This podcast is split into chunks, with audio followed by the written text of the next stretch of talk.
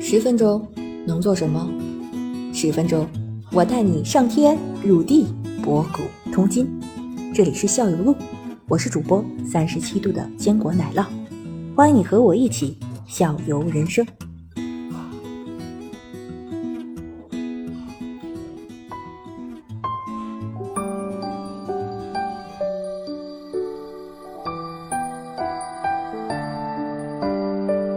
美国这么多这种大的城市的话，它它的这些大城市，呃，就是说你差异大嘛，同质化程度，就像中国现在虽然它在造成，但是你说这些大的城市，呃，基本上同质化的程度很严重，没有什么特色了。然后，但是美国的这些，就是说我要从我的那个洛杉矶，我飞到纽约，这个意义大吗？如果光是城市的话。我想想这个问题，它其实是这样讲，它的城市跟农村差异特别大，它不像中国现在，比如四线、五线也都什么都有了，但是它的任何的一个 town 啊，就叫认识一个任何一个小城镇，它全部有的，比如说 Apple B，就是嗯吃的牛排店，然后肯德基啊、麦当劳啊、呃咖啡厅啊，就是这些标准化配置都是有的。但是大城市呢，每一个城市有每个城市的特色。比如说哈，洛杉矶它就是影视城嘛，它就比较人相对脏一点。嗯啊，美国的城市跟农村差距比较大，但是它的每一个小的城镇里面该有的也都是应有具有的，就是该吃饭的地方啊，那些连锁店都是有。可是大城市呢，就是每一个大城市它还是有自己的特色的，比如说像这个洛杉矶。它就是一个影视文化的中心，它的比较乱，就是街上的人穿的也比较，呃，休闲，呃，马路上相对也脏一点儿，然后车也多一点儿，它就是一个，就是拍电影的这样的一个很自由的一个地方。那它它也有点就是污染吧，空气污染也有点多。那如果你要去到旧金山附近呢，你因为那个硅谷嘛在附近，它的人就相对于比较，我觉得比较。清新吧，嗯，就是科技范儿，科技范儿，它是有这种科技范儿的，嗯。那如果去华盛顿呢，它就是博物馆很多，人没有很多，博物馆很多。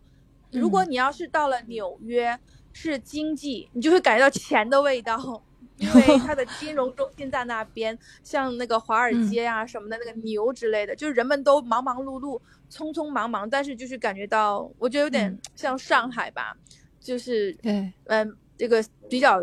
先进的这种感觉，大，它的城市大也是大，对，对，仔细感觉肯定每个城市跟每个城市还是有很大区别的。对，然后芝加哥呢，我觉得哈，它是叫风城，就是风比较大。嗯，冬天不要去吧，那风有点大。可是我是个人很喜欢芝加哥的夜景，它有一个很高的楼叫 Sears Tower，就是你可以站在四十七层楼的飘窗往外看，然后你看下去是整个芝加哥的夜景。那它就是它的它的那个夜景，它是不是一个平面？它是一个立体，就它所有的楼全都是很高很高的，在集中在那个地方。嗯，对，也比较美。是，但是大城市的人对于更相对于小城市的人，他的这种热情度就没有，就是怎么讲，越大的城市人们比较越冷漠嘛，就是感情越全世界都是这样的，嗯嗯，哎，对对对，是，对，现在感觉好像国家跟国家的差异不大了，就是反正是生活环境的，呃。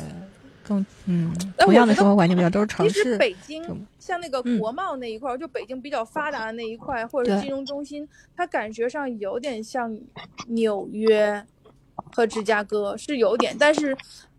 嗯，没有那么整齐。就是芝加哥比较整齐，纽约是跟北京差不多的那种感觉。芝加哥更整齐，纽约跟北京差不多。芝加哥没有那么整齐。对，嗯，它因为建筑都集中在那个中间那块，嗯。整齐就是说楼都很高，都长得差不多，对对对，密密麻麻的，那一个正方形都那样。对，然后没那么整齐呢，就是还有矮的，还有高高低低的，有高有 矮，然后高楼很多，又有连着马路这样子，这样的。嗯，哎，问一句，那个芝加哥这个城市中间，就城市中间有没有河通过？有河，而在芝加哥，芝加哥的河上坐船旅行还蛮不错的哎，我坐了两次。